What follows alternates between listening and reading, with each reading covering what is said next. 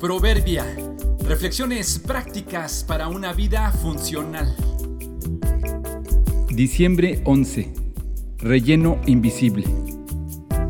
El mucho esfuerzo y el mucho sabor no necesariamente implican producción y nutrición. En la ciudad donde yo vivo se venden, como en todas las ciudades, de todo tipo de botanas populares, esas que se pueden conseguir en cualquier parte.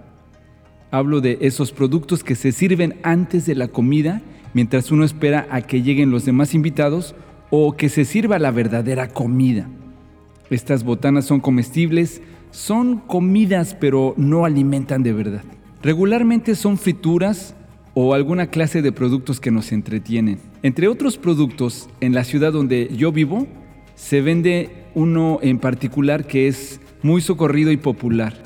Son pequeñas tortillas de maíz fritas, dobladas a la mitad en forma de taco, sazonadas con mucha sal. En los establecimientos donde se venden, los puedes pedir así, como tacos fritos. Te venden la cantidad que tú quieres por gramos o por kilos.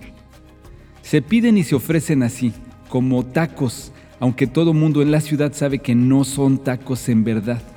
De hecho, algunos les llaman tacos de aire lo que en verdad le da sabor a estos tacos de aire es la salsa que se le pone encima y la sal con la que están sazonados.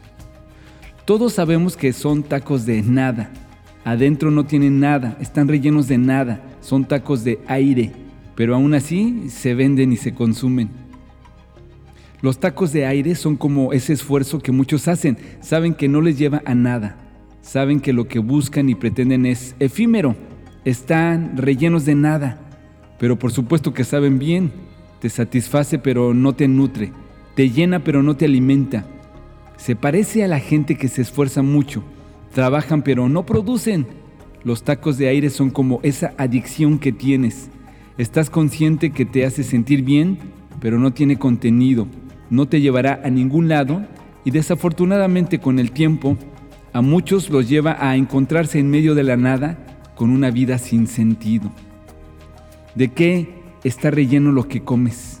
¿Qué contiene lo que haces? ¿Cuál es el fin que persigues? ¿Qué lograrás con tanto esfuerzo?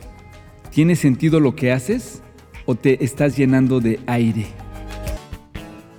Todos los atletas se entrenan con disciplina, lo hacen para ganar un premio que se desvanecerá, pero nosotros lo hacemos por un premio eterno.